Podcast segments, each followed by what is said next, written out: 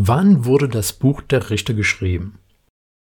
Diese ist eine interessante und recht komplexe Frage. Jüdische Tradition sagt uns, dass Samuel das Buch geschrieben hat. Das ist nicht unmöglich, aber es ist auch nichts in dem Buch oder woanders, wo diese Theorie untermauert wird. Erst einmal einen ganz kurzen Überblick über die Geschichte Israels. Den Exodus zu datieren ist sehr schwer. Er war bestimmt irgendwann zwischen 1500 und 1300 vor Christus. König David hat wahrscheinlich so um die Zeit von 1000 vor Christus gelebt. Das wären dann drei bis 500 Jahren von dem Exodus bis David.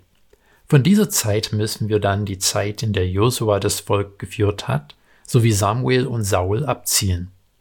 Das zeigt uns, dass es tatsächlich nur ein begrenzter Zeitraum war, allerdings auch von ein paar hundert Jahren, in dem diese Ereignisse des Buches Richter stattgefunden haben.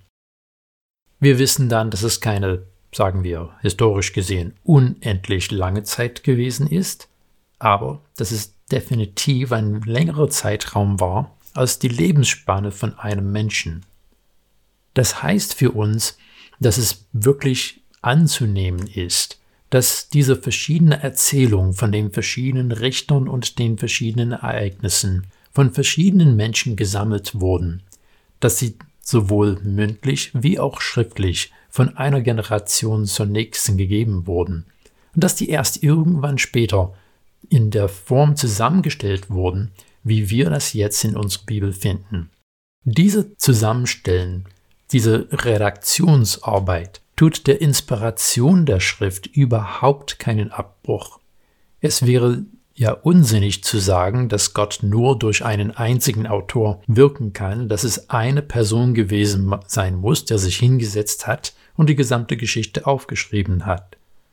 Sondern Gott ist durchaus in der Lage, durch verschiedenen Menschen zu führen, gerade um die Wahrheiten und die Erzählung von seinem Wirken an und mit und durch sein Volk festzuhalten.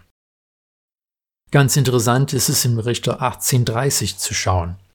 Da finden wir, die Daniter stellten das Schnitzbild bei sich auf, und Jonathan, der Sohn Gershoms, des Sohnes des Mose, und seine Nachkommen dienten dem Stand der Daniter als Priester, bis zu dem Tag, an dem die Bewohner des Landes in die Gefangenschaft geführt wurden. Nun, welche Gefangenschaft ist hier gemeint? Es hat ein Ereignis so um das Jahr 1100, was durchaus von diesem Vers gemeint sein kann. Aber es ist auch durchaus möglich, dass das Exil des Nordreiches gemeint ist, was im Jahr 722 passiert ist.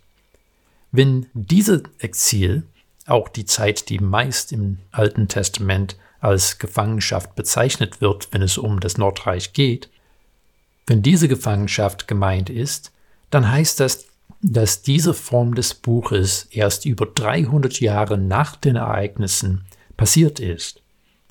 Wieder, das würde überhaupt nicht bedeuten, dass diese Ereignisse erfunden wurden. Es heißt nicht, dass sie unzuverlässig überliefert wurden. Wir wissen, dass die Geschichtserzählung und die Geschichtsschreibung der Antike eigentlich erstaunlich zuverlässig gewesen ist. Er sagt nur, dass diese Form des Buches erst zu einem späteren Zeitpunkt zustande gekommen ist.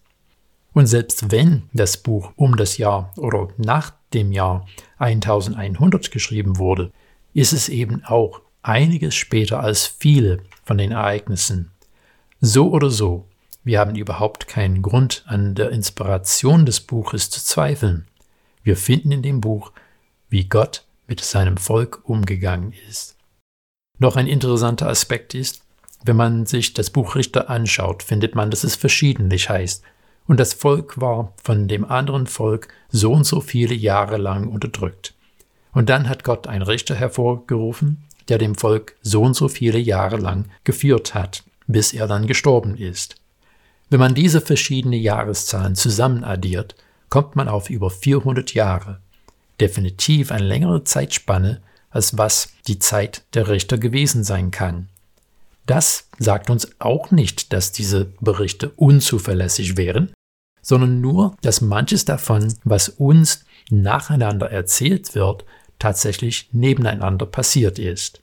Wir dürfen nicht aus den Augen verlieren, dass das Volk Israel zu dieser Zeit keine zentrale Regierung hatte, sondern ein loser Verbund von verschiedenen Stämmen war.